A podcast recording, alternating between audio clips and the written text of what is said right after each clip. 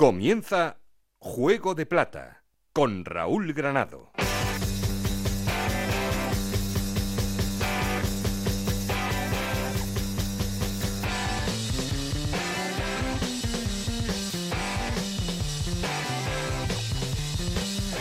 ¿Qué tal? Muy buenas, bienvenidos a Juego de Plata, el podcast Onda Cero en el que os contamos todo lo que pasa en Segunda División.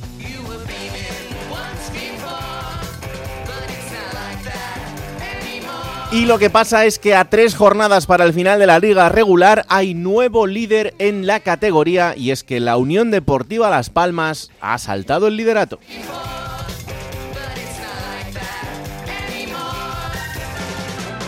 La victoria en el enfrentamiento directo frente a Leibar hace que el conjunto canario vuelva a comandar la clasificación, ya lo hizo durante muchas jornadas en el tramo inicial de la temporada y vuelve a encaramarse a lo más alto. Veremos a ver si para ser definitivamente el último líder de la categoría.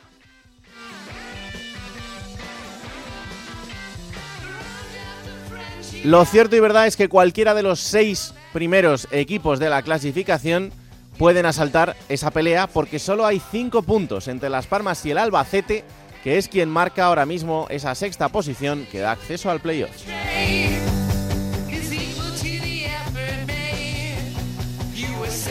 Con esa irregularidad instalada en la zona alta, en la zona baja las cosas empiezan a parecer cada día más claras y es que a pesar de la victoria de la Ponferradina, está virtualmente descendido de categoría, podría hacerlo este mismo fin de semana si el Sporting, el Huesca y el Racing puntúa alguno de ellos. La Ponferradina ya matemáticamente sería equipo de primera red y el Málaga cada vez lo tiene más complicado porque en ese duelo directo que tenía el Málaga frente a la Ponferradina ganó el conjunto berciano y eso hace que sean ya 8 puntos la distancia del Málaga con la salvación con 9 en juego.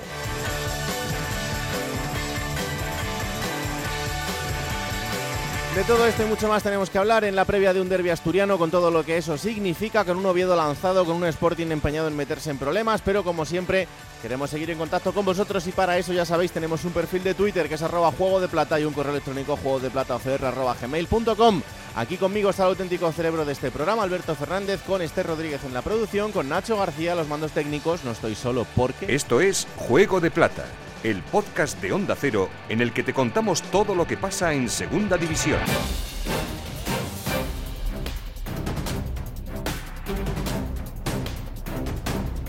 Empate del Granada frente al Deportivo Alavés en otro de esos duelos directos que hemos vivido esta jornada, así que el Granada queda tercero en la clasificación, Pedro Lara.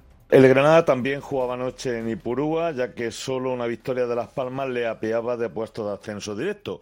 No obstante, los de Paco López confían en el buen calendario que les resta para volver a alcanzar esas posiciones de privilegio al final de campaña, ya que los rojiblancos jugarán contra el descendido Lugo en los Cármenes este próximo fin de semana. A domicilio lo harán frente al Mirandés, que matemáticamente está salvado, y cerrarán la liga de nuevo en su feudo ante el Leganés, que lo más normal es que no tengan ningún objetivo por delante. Por lo tanto, buen panorama teórico evidentemente para un Granada que espera que en virtud de él pueda meterse de lleno de nuevo y a final de temporada en el ascenso directo a Primera División.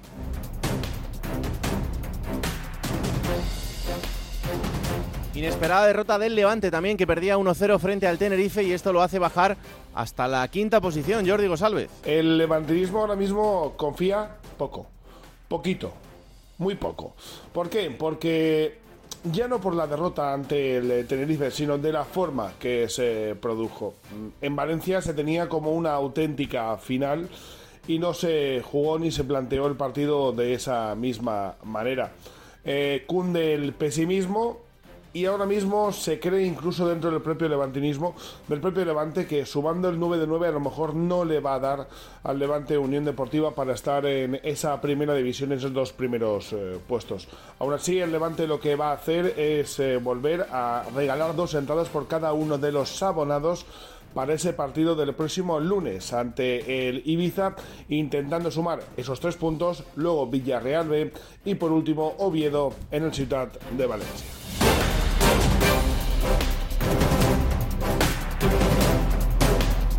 Como os decíamos, el Málaga se complica la vida en ese camino hacia la salvación, en ese intento por soñar en salir de abajo después de la derrota frente a la Ponferradina Isabel Sánchez. Desolación absoluta en el Málaga, Raúl, porque el fin de semana ha dejado el guion menos esperado. A la victoria de Leganés y Villarreal B se une la derrota del Málaga en Ponferrada, 2-0 en el Toralín frente a la Ponferradina. Algo absolutamente inesperado y hace que el equipo malagueño se quede ahora a falta de nueve puntos por disputarse a ocho de la permanencia. Descendido virtualmente a la primera ref a falta de tres jornadas. Desde la entidad se piensa ya en el proyecto de cara a la próxima temporada. El director general Quique Pérez anunciaba que esta misma semana se va a decidir y se va a anunciar el nombre del nuevo director deportivo, figura ausente desde la salida de Manolo Gaspar. Además, se considera que tiene que hacer cambios estructurales dentro de una entidad que 25 años después volvería al fútbol no profesional.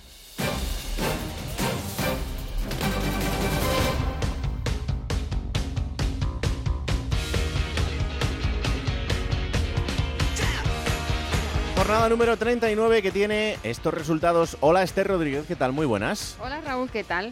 Pues los resultados son estos, a la vez 1 Granada 1, Virandés 1, Racing de Santander 1, Leganés 2, Huesca 1, Tenerife 1, Levante 0, Villarreal B 2, Sporting de Gijón 0, Ponferradina 2, Málaga 0, Ibiza 0, Albacete 5, Oviedo 2, Zaragoza 1, Lugo 2, Andorra 2, Cartagena 0, Burgos 0 y Eibar 0, Las Palmas 1. Y con estos resultados, ¿cómo se configura la clasificación? Pues es líder Las Palmas con 67 puntos, los mismos que tiene el Eibar, que es segundo, también en puesto ascenso directo, abriendo los puestos de playoff el Granada con 66 puntos, los mismos que suma el Alavés. 65 tiene el Levante y 62 el Albacete cerrando esos puestos de playoff. Es séptimo el Cartagena con 58 puntos, le sigue el Oviedo con 55 y el Burgos con 54. Suma el Tenerife 53 puntos y 52 el Mirandés, los mismos que tiene el Andorra en la decimosegunda posición. 49 tiene el Zaragoza, también suma 49 el Leganés y el Villarreal B le sigue con 48 puntos el Racing, los mismos puntos, también 48 tienen el Huesca y el Sporting de Gijón y 40 suma el Málaga abriendo los puestos de descenso. La Ponferradina suma 39, el Ibiza 29 y el Lugo 28. Gracias Esther. Adiós.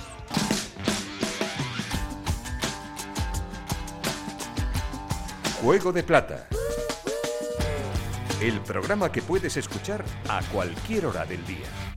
Hola Alberto Fernández, ¿qué tal? Muy buenas. Hola Raúl, ¿qué tal? ¿Cómo estás? Bueno, pues quedan tres jornadas para el final de la liga regular, tenemos cambio de líder, tenemos esa irregularidad instalada en la zona alta de la clasificación en la que nadie gana con solvencia, de hecho casi todos empatan o pierden Sí. y así seguimos.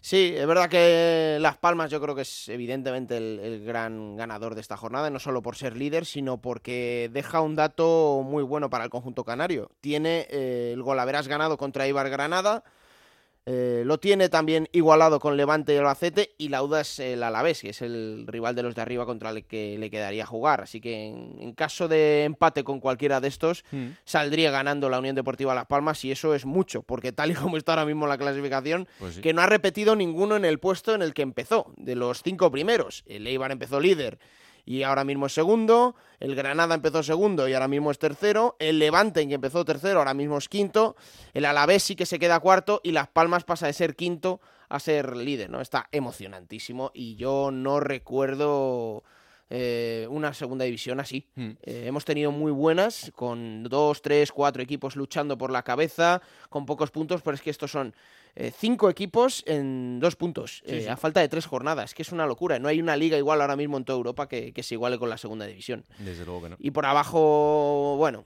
es verdad que ya sí que parece que se está resolviendo eh, la victoria del Villarreal B, la victoria del Leganés y sobre todo la derrota del, del Málaga hacen que, bueno, pues se dirima ya un poquito de todo y lo tengan bastante complicado tanto la Ponferradina como el Málaga, que son un punto de diferencia, pero bueno, el Sporting es quien marca la salvación y son 8 y 9 puntos respectivamente con 9 por jugarse, así que parece que por abajo ya desgraciadamente para estos dos clubes está todo resuelto. Es complicado y el Málaga la verdad es que pues eh, tuvo esa racha de victorias seguidas, pero luego el empate y la derrota en las últimas dos jornadas pues le han alejado y mucho de, de ese- de esa opción y sobre todo la derrota de este fin de semana frente a un rival directo como era la, la Ponferradina. Pero bueno, esto es lo que esto es lo que hay. Vamos a llamar al líder y no es Íñigo Taberna, es Yendi Hernández. Hola Yendi, ¿qué tal? Muy buenas.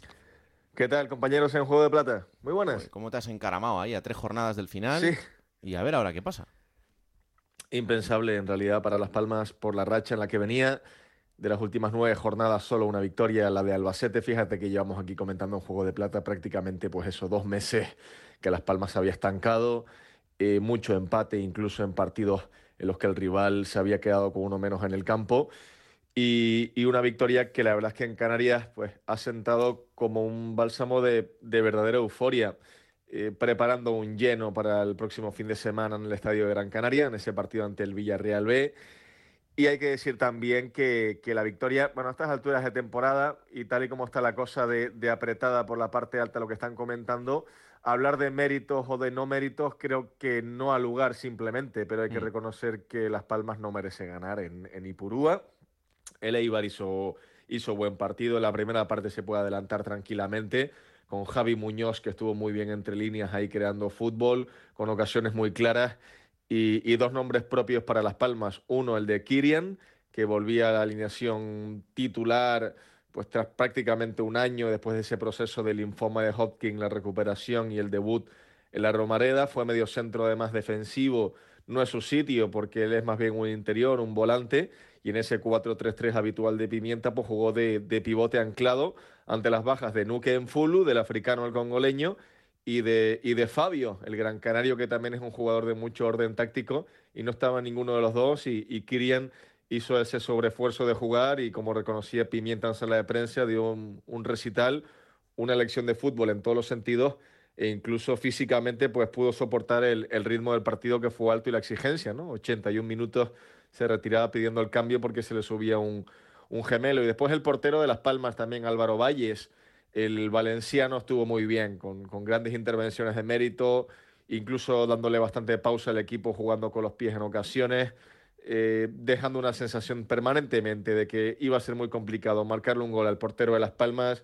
Hay una falta de, de Arbilla en la que llega a rozar incluso el propio portero, que después va al larguero, se marcha a córner. Bueno, el partido también tuvo esa épica, lógico con lo que estaba en juego. Mm. Eh, los valores del, encuentro son 18 remates totales de Leibar en el partido y son 7 corners, ¿eh?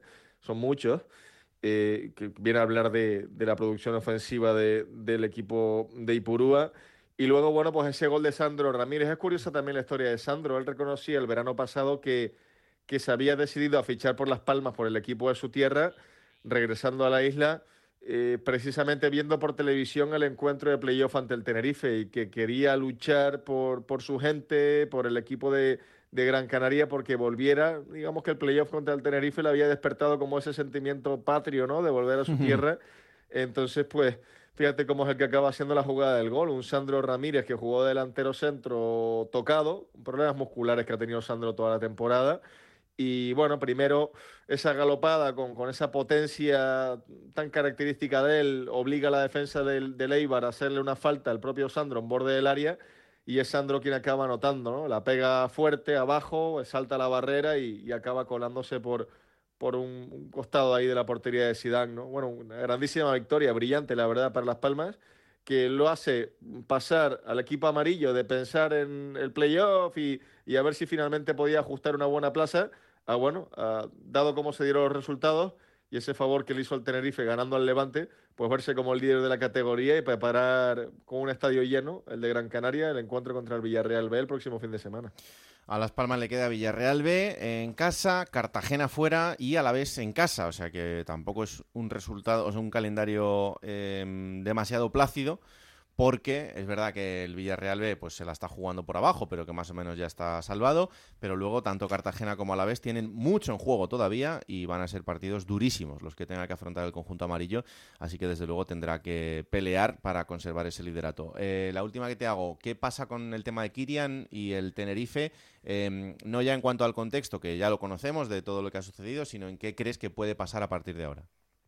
Mira, creo que ha sido un golpe de efecto claro de Las Palmas que, que Kirian jugase de titular eh, a efectos de intentar renovar ese contrato. Había otro jugador, por ejemplo, Captum, Wilfred Captum, también que podía haber jugado en ese puesto y Las Palmas opta por Kirian pese a la inactividad, pese a todo lo que ha vivido y que solo tenía en las piernas pues esos 20-25 minutos en la Romareda.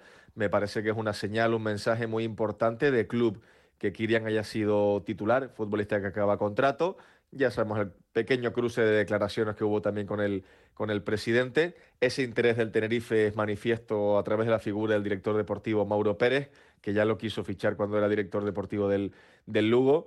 Y también es cierto, y con esto termino, que, que el presidente Ramírez, pese a la pequeña polémica que se formó, hmm. abrió la puerta a Kirian en el sentido de que Kirian renovaría con Las Palmas si él quiere, ¿no? Entonces, a mí me da la sensación, también un poco por información, que lo más probable es que Kirian acabe renovando por, por la Unión Deportiva y el futbolista también como, no sé si como pequeño mecanismo de depresión o ya sintiéndose fuerte después del proceso del linfoma o una forma también de, de mandar un mensaje, pues bueno, de alguna manera presionó también a la, a la dirección deportiva amarilla como diciendo que, que, él acaba contrato y a ver qué sucede. Se siente en plenitud para volver a jugar y volver a tener el, el nivel que tuvo. Lo ha dado este fin de semana con, en ese partido en Ipurúa, lo hemos visto. Y, bueno, pues así está la cuestión en el tema Kirian, que en cualquier caso está dando mucho que hablar en Canarias, Raúl, y que algún capítulo más va a tener seguro. ¿eh? Bueno, pues eh, estaremos muy atentos y, lo seguiremos contando, desde luego, a ver qué pasa, porque siempre es noticia cuando hay un jugador que eh, se produce esta situación en la que puede haber un cambio de equipo tan cercano a un eterno rival. Pero bueno, estaremos muy atentos. Gracias, Yendi, un abrazo. Un abrazo. Vámonos hasta Ibar, a ver qué, cómo está la cosa por allí. Uf, porque llevan mucho tiempo sin ganar y han perdido ese liderato que tanto y tanto han trabajado durante toda la temporada. Hola Taberna, ¿qué tal? Muy buenas. Muy buenas, Ragado. Pues sí, para, Pablo importante, ¿eh? Hoy está el cielo oscuro, está lloviendo refleja un poco el estado de ánimo, ¿no? Del seguidor armero, que ayer pues acudió más al partido, más de 6.500 espectadores, para ver lo que ha dicho Yendi, ¿eh?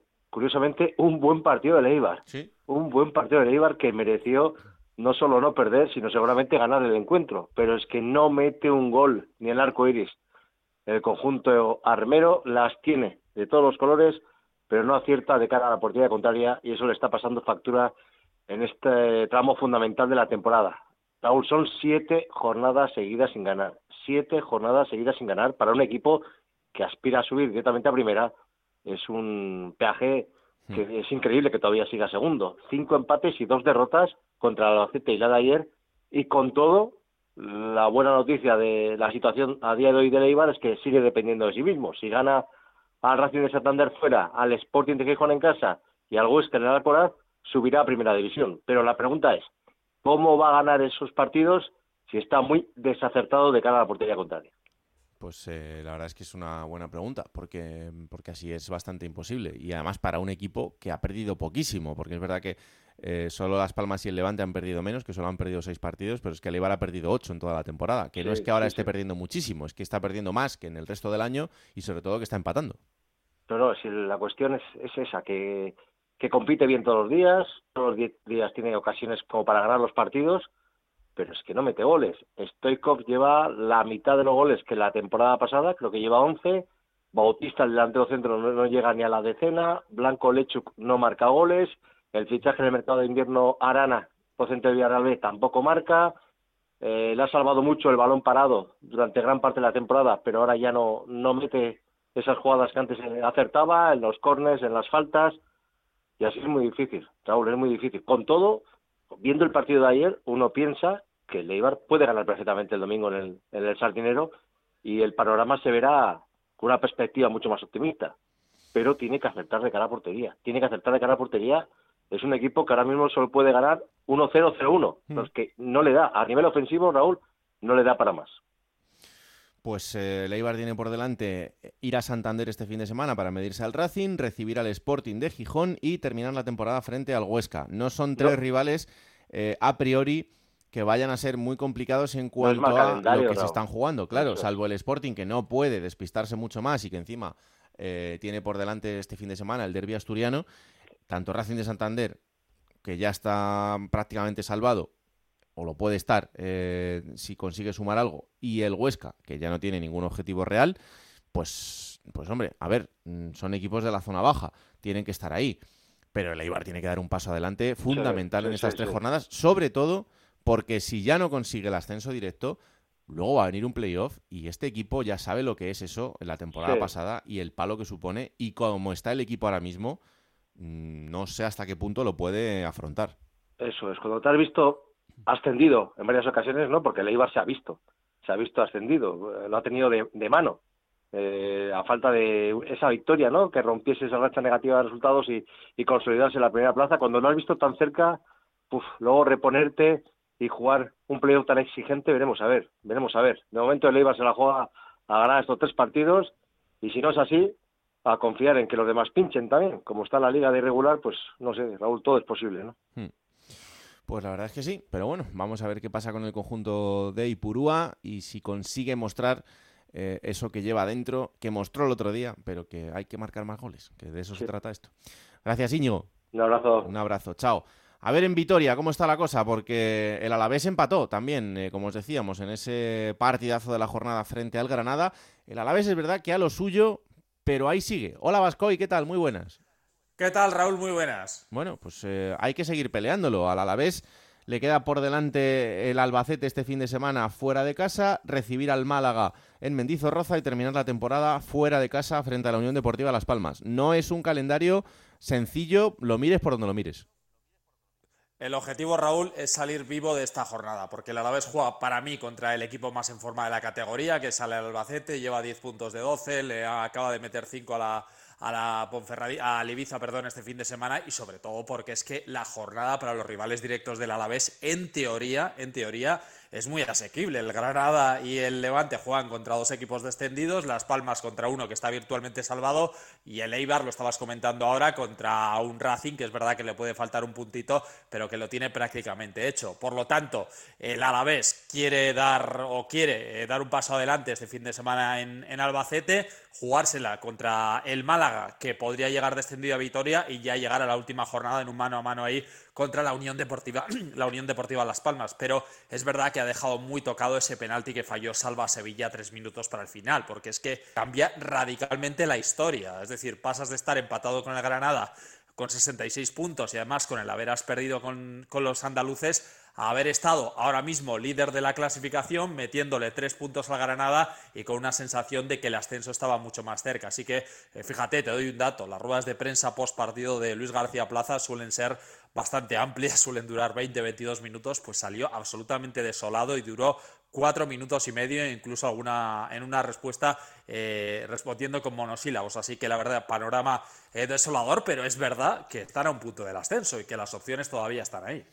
No, no, eso es evidente. O sea, es que lo están todos y, que la pelea va a ser tremenda en estas tres jornadas, eso es así. Pero que, mm, es cierto que, en los enfrentamientos directos están fallando todos.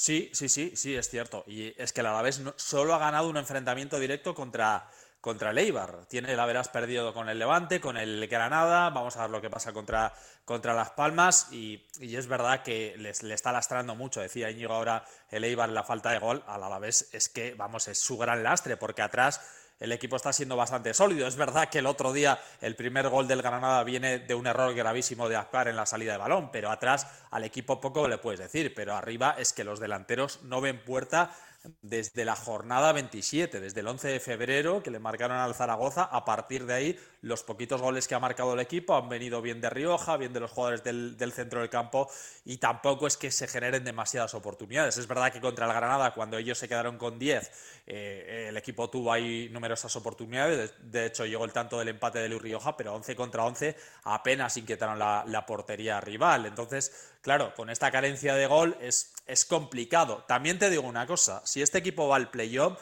así que como igual a otros equipos les puede costar más, yo creo que este equipo en el playoff puede hacer cosas importantes por cómo empuja Mendizorroza, por la mentalidad que les ha eh, metido Plaza desde el principio diciendo, oye, que llegar al playoff tampoco es un fracaso. Y bueno, vamos a ver, pero eh, las opciones de ascenso directo con ese penalti que falló Salva Sevilla se han complicado muchísimo para el Alavés.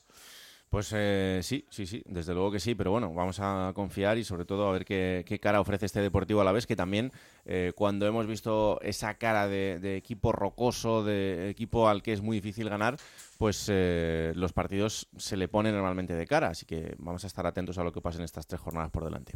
Gracias Robert, un abrazo. Un abrazo Raúl. Chao, chao. Bueno, a todo esto el Granada es tercero, al Granada le queda Lugo en casa, Mirandés fuera y Leganés en casa. El Levante, que es quinto en la clasificación, tiene por delante Ibiza en casa, Villarreal B fuera y Oviedo en casa. Y ahí está el Albacete. en esa pelea por la sexta posición. El Albacete tiene Alavés en casa, Ponferradina fuera y Mirandés en casa. Y el Cartagena, que es el equipo que quiere desbancar al Albacete de la sexta plaza y colarse en ese playoff, tiene Zaragoza fuera, Las Palmas en casa y Racing de Santander de casa. Es el calendario de estos dos equipos. Batalla por la sexta plaza, Albacete y Cartagena. Albacete, compañero José Manuel Martínez, ¿qué tal? Muy buenas. Hola, ¿qué tal? Muy buenas, Raúl. Cartagena, compañero Victoria de Aro, muy buenas. Las tropas cartaginesas ya marchan dirección Castilla-La Mancha a por la sexta plaza. Muy bueno. No quiero yo una pelea aquí a golpes entre los dos, pero la cosa se está poniendo interesante, interesante. Eh, José Manuel el Albacete tiene cuatro puntos de ventaja y la verdad es que con los resultados que está obteniendo no sería descabellado pensar que lo pueda mantener, pero no se puede despistar ni un poquito, ¿eh?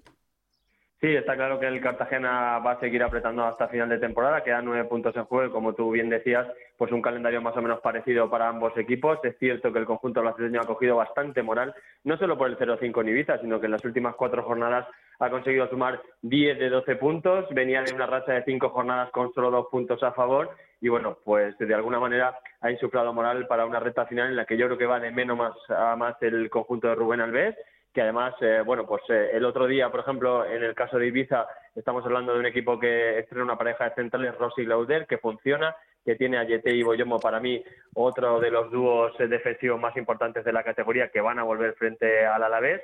Y luego aparte pues ha reclutado a varios jugadores que últimamente no estaban teniendo protagonismo como Fran Álvarez que marcó el otro día como Dani Scriche que venía jugando en el Huesca y lo fichó el Albacete en diciembre y no tuvo mucho protagonismo en el inicio de la segunda vuelta y que en los dos últimos partidos pues la verdad es que ha cuajado grandes encuentros y como digo pues la presencia también de Ross en el centro de defensa, un polivalente jugador cartagenero por cierto que puede jugar también eh, de pivote en el centro del campo, hace que el Albacete maneje ahora más fondo de armario dentro de que su plantilla es un poco corta respecto a la del Cartagena por poner un ejemplo, pero que sí que yo creo que está en un gran momento y que si no se complica va a tener muchas opciones de entrar en playoff. Hay algunos aquí que hablan incluso de las opciones, realmente las hay matemáticas de ascenso directo, yo lo veo prácticamente imposible con el calendario de los eh, rivales, pero lo cierto es que bueno, creo que va a ser una bonita lucha con el Cartagena. ¿Y los pájaros cartageneros qué dicen de todo esto, Victorio?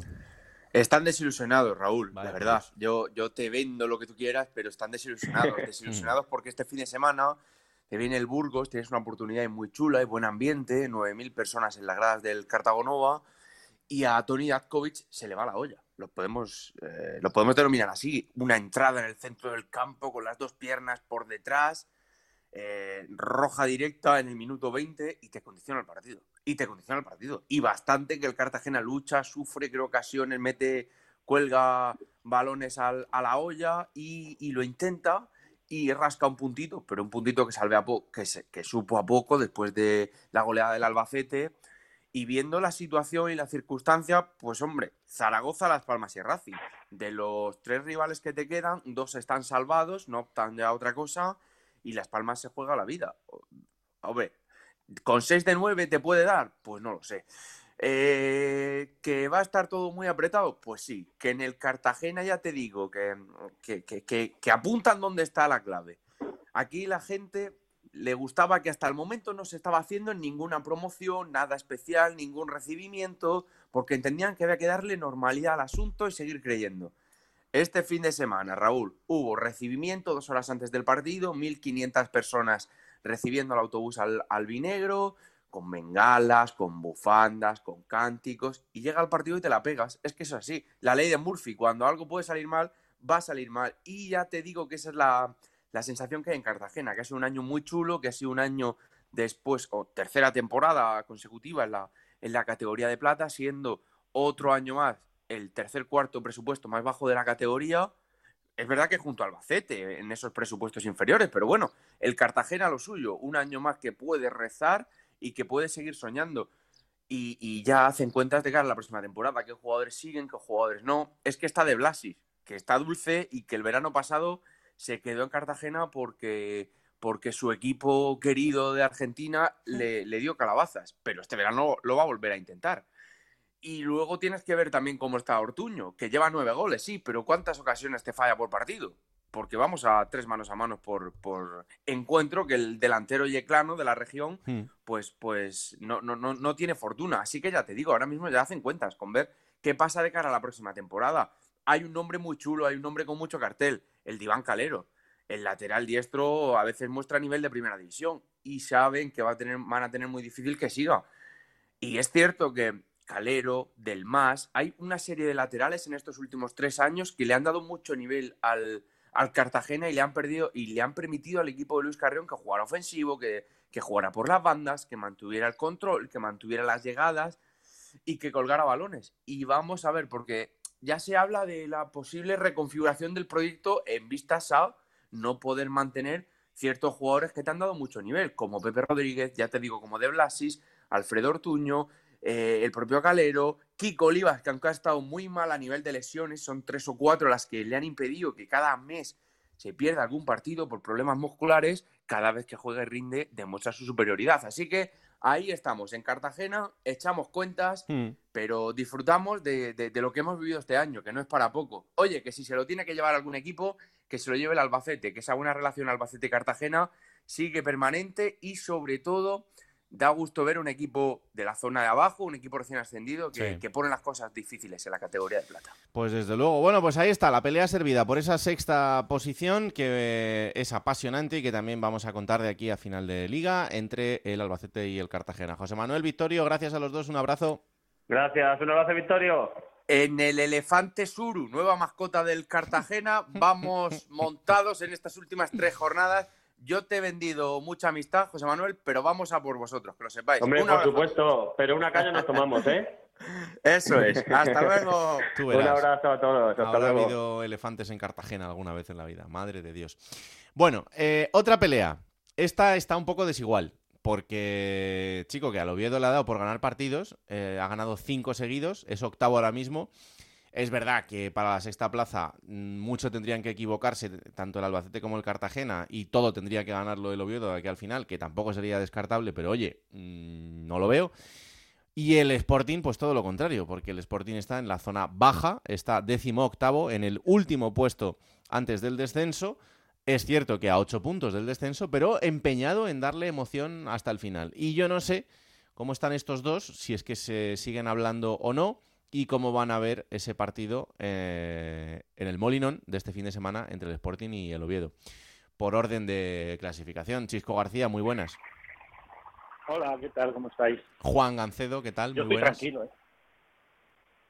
Hola, muy buenas a todos. ¿Qué tal? Uy, tú no estás tan tranquilo, ¿no? Gancedo. ¿Yo? Sí, hombre, sí. Es que escucho un poco mal. Eh, bueno, yo estoy completamente tranquilo. A santo de que voy a estar nervioso. Ah, no, bueno. está salvado. sí. Está salvado. Será si gana un punto más, ¿no? Sí. No, no, está salvado. Ah, vale. Y si pierde este fin de semana Está también. salvado. También. También. Bueno, Sí, sí, sí. No tengo ninguna duda. Vamos. pues entonces ya está, que no se presenten y ya está, ¿no? ¿Ha ganado la Liga el Barça? Todavía la puede ganar el Madrid. Eh, la puede ganar el Madrid. Vale, entonces el Sporting no está salvado. Claro. Hay menos posibilidades de Claro. que gane el Madrid la Liga que baje el Bueno, hay un punto ahora mismo que está ahí en el, en el aire, ¿sabes? Entonces, mientras tanto, pues yo, si es que yo sé sumar, eh, 49 son 49 y al Sporting le veo con 48. ¿No te parece? Ya, ya. Sí, sí. Entonces, pues a partir de ahí... Sí, no, si, si nos guiamos solo de las matemáticas, desde luego. Pero Mm. el Sporting está salvado y, y el Málaga va a bajar. Ujú. Como no tengas ninguna duda. Lamentablemente para el Málaga, porque es un equipo querido aquí fijo. Pero bueno, ¿qué vamos a hacer? Mm. ¿Y tú, Chisco, cómo lo ves? Digo, porque alguien tenga una conversación normal conmigo esta mañana. Eh, No, yo estoy encantado de la vida, la verdad. A mí lo que me da mucha pena es que se acabe. Mira, que siempre quiero yo que se acaben las ligas. Pues este año no tenía yo mucha intención. Sí, porque ¿no? Ahora nos lo pasamos bomba. Claro. Claro. ahora todo lo que había salido mal durante una fase ahí en la temporada, que, que el equipo, bueno, se metió en un lío y estaba muy, muy cerca de, de la zona de descenso, pues ahora te sale bien. Los balones que antes entraban en tu portería ahora entran en la otra. El equipo se tiró no sé cuántas jornadas, me fueron 35, 34, sin meter más un gol por partido, y ahora en todos los partidos mete más un gol. Bueno, el equipo defiende bien, ataca bien. Eh, parece que vuelve a ser aquel futbolista de primera división, de verdad que da gusto verle jugar. Sacas a los chicos del filial y lo hacen bien. Acabaron el domingo con cinco asturianos y con seis que habían pasado por el Vetusta. ¿Qué quieres que te diga? La gente está encantada con Cervera, el club también, y él quiere seguir en Oviedo. Pues nada, que venga el derby que pase rápido, que yo es un partido que detesto con toda mi alma, que me da una pereza que no, no lo soporto ni cuando se juega en Oviedo ni cuando se juega en Gijón, que pase rápido, que sea indoloro y que, y que nada, que sigan ganando, que es lo más divertido. Al final vas a ver a tu equipo para que gane. Mm. Oye, ¿y qué ha cambiado en el equipo para que de repente tenga cinco victorias consecutivas? absolutamente nada, acertar. Es decir, yo lo decía muchas veces cuando hablaba con vosotros, la diferencia es que las ocasiones que antes generaban y no las convertían, y ahora, sin embargo, bueno, pues se ha sumado Viti Rosada, que ha metido dos goles, Masca viene desde el filial y marca, Manu Vallejo ha hecho tres goles, eh, Seri Enrique también fue elegido recientemente el mejor jugador del último mes, pues que los de arriba empezaron a tener puntería y a acertar, porque el equipo atrás es sólido, defensivamente lo Oviedo es un equipo muy bien armado ya desde, desde la temporada pasada y se mantiene esa misma defensa con la incorporación de Abril Bretones, y solo cambió eso, un poquito del acierto y que, que se dieron las cosas y yo creo que sí que, y es verdad, ¿eh? que este chico Víctor Camarasa, que hoy llevaba tres años sin jugar y que ahora lleva tres partidos seguidos jugados y demás, te da un pozo en el centro del campo y una calidad con la pelota que, claro, que este chico no es de esta categoría. No, creo que nos quede mucho, vamos, nos quedan tres partidos de, disfrutarlo, pero yo me imagino que se va a ir cuando, cuando acabe la temporada. Hmm. Bueno, pues nada, Gancedo, si no tienes nada más que analizar del Sporting, pues, pues un placer como siempre. Pues muy bien. Raúl, pues nada, si no me quieres preguntar nada más que si el Sporting va a bajar, pues... No, no, no, yo te quiero, yo quiero que me cuentes cómo está el equipo. Eh, te pregunto si el Sporting va a bajar, no, te digo que cómo está la ciudad, que si hay temor, tú me dices que no a todo, pues, pues por eso te digo que si me quieres contar algo de cómo está el equipo, pues, pues bien, te lo agradecería. Pues el equipo está mal, muy mal, eh, pero como lleva mal toda la temporada. Lo que pasa es que este año hay dos equipos que son todavía peores que la Real Sociedad y la Morevieta, que ya decíamos el año pasado que lo estaban poniendo facilísimo. Bueno, pues Málaga y Ponferradina lo van a poner mucho más fácil este año, porque incluso cuando se enfrentan entre ellos gana el que peor está. Así que evidentemente se va a salvar el Sporting por deméritos ajenos. En una de estas se va a pegar el batacazo y no lo va a contar. Ya van dos seguidas, a la tercera esperemos que no vaya a la vencida, pero, pero mal, el equipo está mal. Llega el derby mal. Eh, a mí me fastidiaría mucho que ganando el derby pensaran que han hecho algo porque el año es horroroso. Eh, y, poco más. Eh, el, proyecto del año que viene va a ser con Ramírez, que yo creo que sigue porque el único argumento que hay para mantenerle es que para qué vamos a traer otro y volver a empezar. Y, y la ciudad está deseando que se gane el Oviedo porque nunca se le ha ganado, pero pero no más allá, vamos, los más fanáticos desean con toda el alma o volver a ganar el Oviedo por fin una vez y los que lo vemos de otra manera pues pensamos que, si ganar Oviedo va a servir para que digan que han hecho algo, pues me parece francamente mal, sinceramente, porque el año es horrible, pero horrible, horrible, horrible. O sea, Yuri, por ejemplo, el otro día le da la salvación al Sporting, lleva siete goles, tiene 40 años, y aquí el máximo goleador del equipo tiene lleva cinco goles. Hay cinco delanteros y el otro día en el partido de Villarreal acabó jugando Hitor García delantero, que acaba contrato y no se va a renovar. Eh, ¿Qué más quieres que te diga? Empezó la temporada con Pedro, Rivera, Grajera, y Nacho Méndez en el centro del campo y han acabado jugando Nacho Martín y Barán, que llegaron para el B y al principio no eran ni titulares en el B. Mm, ¿Quieres que siga? Hasta donde tú quieras. Pues, quieres que te cuente algo, puedes seguir hablando, ¿eh? Puedes seguir hablando todo el podcast, pero, pero solo contaría una temporada horrible, bochornosa, lamentable, patética, perdonable a Orlegui porque es el primer año en el que están al mando y por tanto no se le puede pedir mucho más. Pero es que yo me vuelo que los tíos van a ir por los mismos derroteros el año que viene, sinceramente. Creo que Orlegui va a traer un equipo de trabajo donde no va a haber una cabeza visible, van a traer lo que quieran traer, que puedan utilizar, como Geraldino, que es un dolor verle en el terreno de juego, un portero que ha venido para ser suplente de Cuellar, al que tampoco se le va a ofrecer la renovación con 40 años, pero no juega Cuellar. En fin, pues todo así. El final se queda en quinta, eliminado por Proviano. Maravilloso, pues nada. Aquí sí lo único que tenemos claro es que sigue el entrenador. Fíjate que no vieron, como decía Chis, con la temporada también que están acabando. Sí.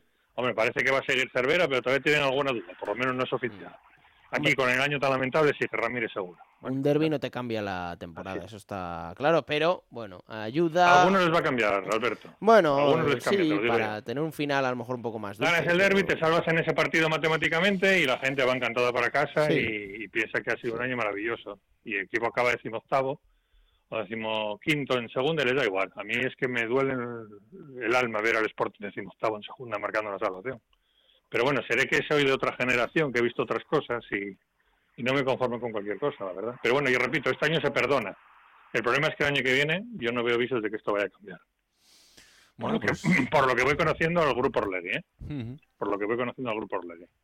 Ha hecho las cosas muy raras, ha tenido un entrenador inexperto jugándose, eh, jugando a la ruleta rusa.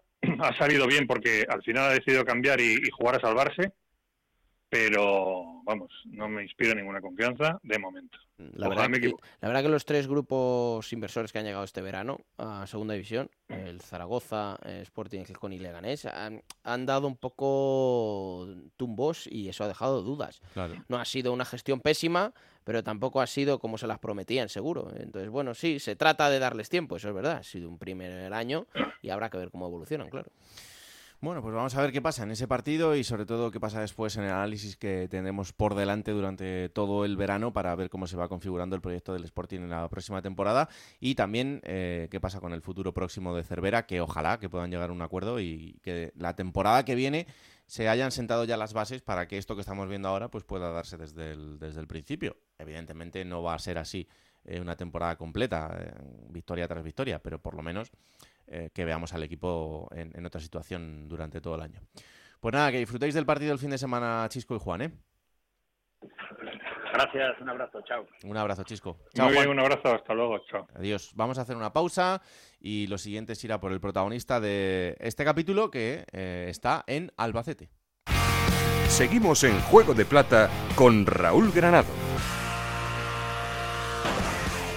Bueno, pues esta semana hemos elegido como protagonista al Albacete, que como os contábamos antes sigue en esa pelea por la sexta posición, una de las peleas apasionantes de la categoría y tenemos comunicación con uno de sus jugadores, con Manu Fuster. Hola Manu, ¿qué tal? Muy buenas. Hola, muy buenas. Bueno, ¿cómo estáis después de, esa amplia victoria este fin de semana y de seguir vivos en esa pelea tan apasionante por la sexta eh, posición? Muy bien, la verdad que el equipo se ha levantado muy contento. Eh, creo que le ha hecho un partido ayer de 10, una situación que, que no es fácil, ¿no? Peleando por un playoff contra contra Cartagena y bueno, la verdad que el equipo está, está muy contento y tiene, tiene mucha ganas de seguir, ¿no? De, conseguir ese objetivo. Mm, qué inyección de, de, moral, de todo, ¿no? Cuando ya solo quedan tres jornadas por delante y de repente eh, consigues una victoria como esta en, en una pelea que mm, tiene pinta de que va a ser así hasta, hasta prácticamente la última jornada. Sí, sobre todo ayer no, porque sabíamos que Cartagena tenía un partido difícil contra, contra el Burgos que acabó, acabó empatando y bueno, al final se dejan dos puntos, ya te permiten a ti tener un fallo en estas tres jornadas, pero el equipo no piensa en eso, ¿no? solamente piensa en, en ganar el próximo partido contra la Aves en casa, que creo que, que nos merecemos, nos merecemos hacer un gran partido e intentar ganarlo.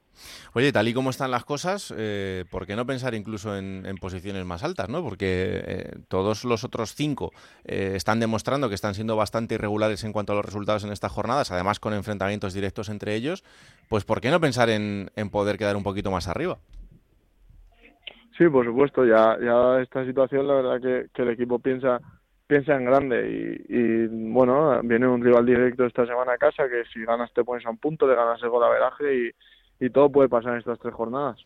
Lo que pasa que no sé qué decirte, porque últimamente el sexto es el que se lleva el, el premio del ascenso.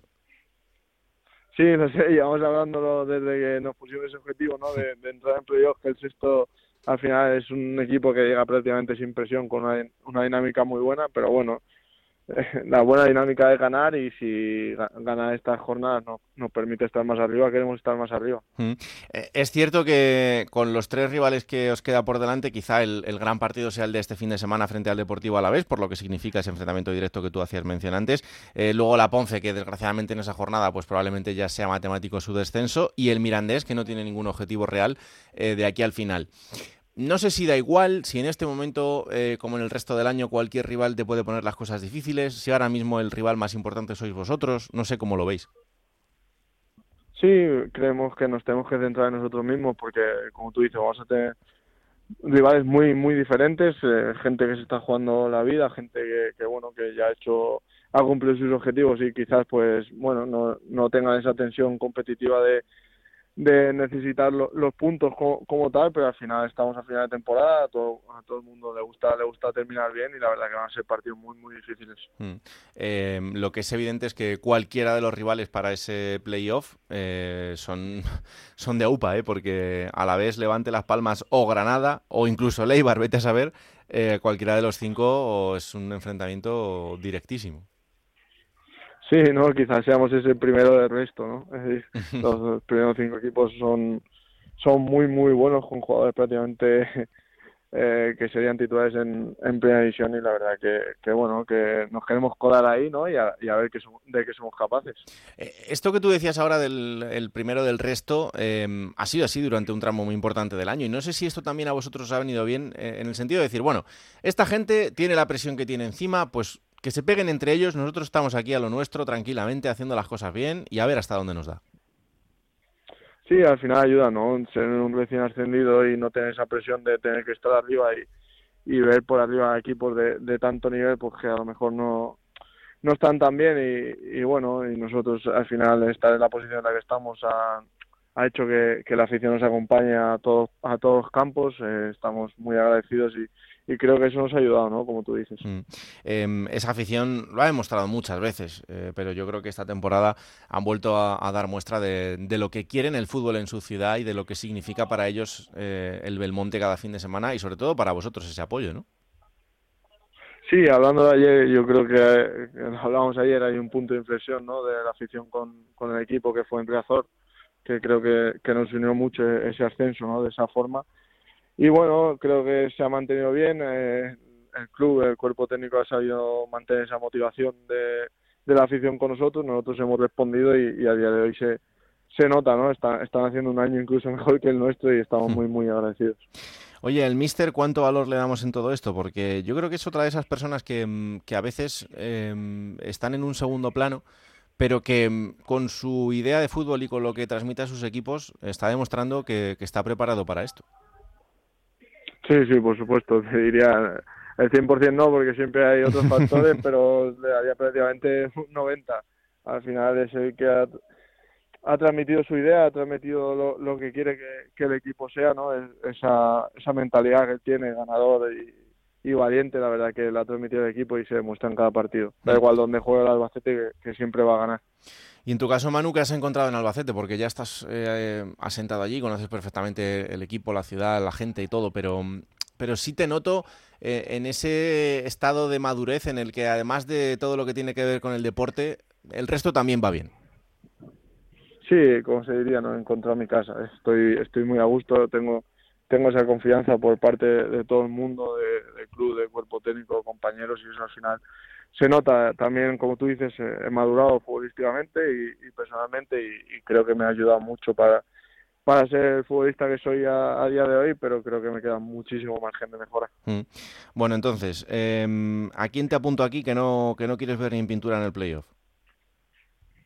Bueno, creo que que ahora mismo no tenemos que pensar quién, quién nos puede tocar. La verdad que el equipo solo piensa en meterse, da igual quién, quién se meta con nosotros, que nosotros seamos uno de ellos y, poder dar la sorpresa. Pues bueno, todos los equipos, como hemos comentado, son muy, muy buenos, pero bueno, si igual el que nos ha puesto las cosas más difíciles este año ha sido Granada. Nos ha ganado los dos partidos y, y bueno, por ahí pues te diría que que es el rival más difícil, pero yo creo que en un playoff todo cambia.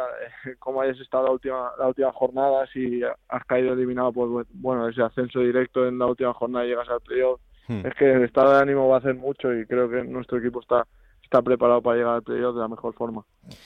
Bueno, pues nada, nos quitamos a Granada en medio y, y oye, el que venga, al que venga le decimos lo contrario, que se apañen ellos, que tienen que enfrentarse al Albacete, ¿no te parece?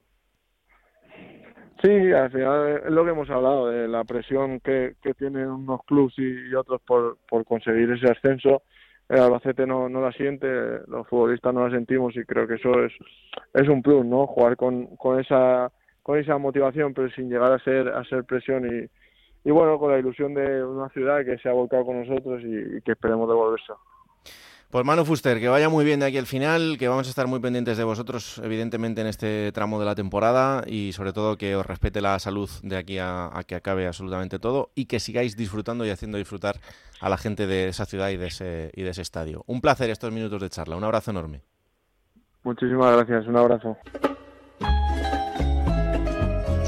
Plata o plomo. Soy el fuego que arde tu piel soy el agua que mata tu sed. Pues a ver cómo está la cosa.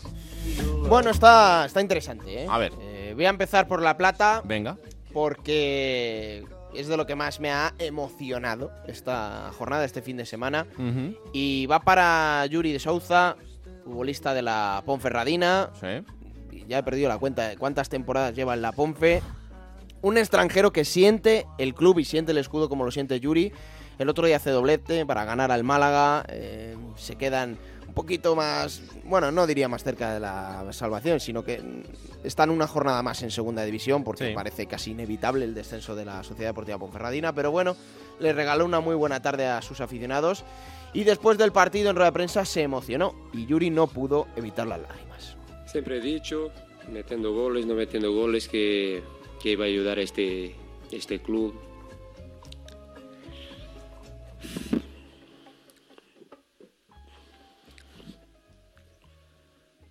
Perdona, Que iba a ayudar a este club a hacerlo lo mejor posible. Es verdad que este año nos tocó todo, todo al revés, pero, pero bueno, hay que seguir. Es así el fútbol, es así la vida y, y vamos a seguir peleando, sea donde sea. Y Yuri, sea fuera, sea dentro del campo, estoy aquí siempre y siempre he dicho a vosotros que estoy siempre aquí para, para ayudar a este club, que es el club de, de, mi vida, de mi corazón. Emocionante, desde luego. Sí, gesto muy bonito de un Yuri que tiene evidentemente a la afición en el bolsillo y dice mucho de él, que además luego... Mmm, confirmara que, aunque esté en Primera Federación, Yuri va a seguir en la Sociedad Deportiva Ponferradina. Así que, pues desde luego, un abrazo para toda la gente de, Ponferrada y este gesto de Yuri fue fabuloso. ¿Y el plomo? El plomo, eh, no va a haber ningún sonido, es de ese mismo partido. Sí.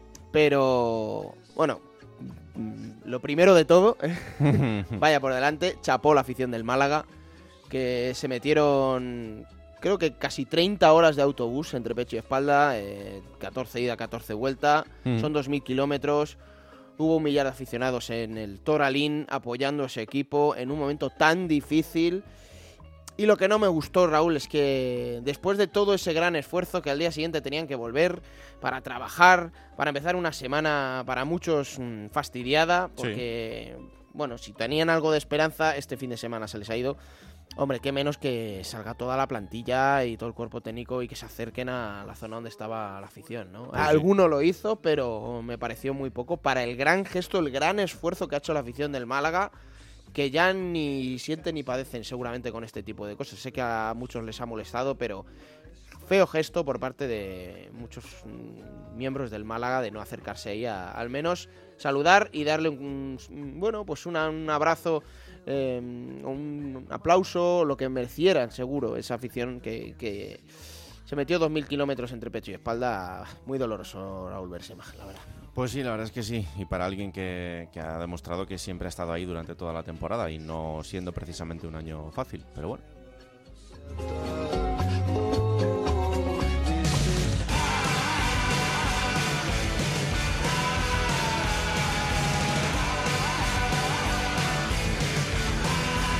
Bueno, vamos allá por la próxima jornada. Será la número 40 cuando acabe. Quedarán dos para el final. Y que va a comenzar este viernes 12 de mayo. En el plantío a las 9 de la noche el Burgos recibe al Leganés. Para el sábado a las 4 y cuarto ese derbi asturiano entre Sporting y Real Oviedo. Doble turno a las 6 y media. Granada, Lugo y Zaragoza, Cartagena. Para las 9 en la Rosaleda el Málaga recibe al Mirandés. Domingo 2 de la tarde, Racing de Santander Eibar. A las 4 y cuarto, el Andorra recibe al Club Deportivo Tenerife. Otra doble sesión a las 6 y media de la tarde con el Huesca Ponferradina y el Albacete Alavés. Para las 9 de la noche, 8 hora insular, va a cerrar esa jornada dominical el Unión Deportiva Las Palmas Villarreal B. Para el lunes, día 15 de mayo a las 9 de la noche, va a cerrar esta jornada 40 en el Ciutat, Levante Ibiza. Pues esto será como siempre en Radio Estadio, ahí os contaremos lo que pasa en cada uno de estos partidos, los resúmenes en Radio Estadio Noche, aquí estaremos nosotros la próxima semana para analizar todo lo que haya sucedido en este final de temporada que está siendo absolutamente increíble como siempre. Esto es Juego de Plata, el podcast de Onda Cero que podéis encontrar disponible cada martes a partir de las 5 de la tarde en Onda Cero.es para que os lo descarguéis, lo compartáis y le digáis a todo el mundo que existe este bendito programa que hacemos con tanto cariño. Que la radio os acompañe. Chao.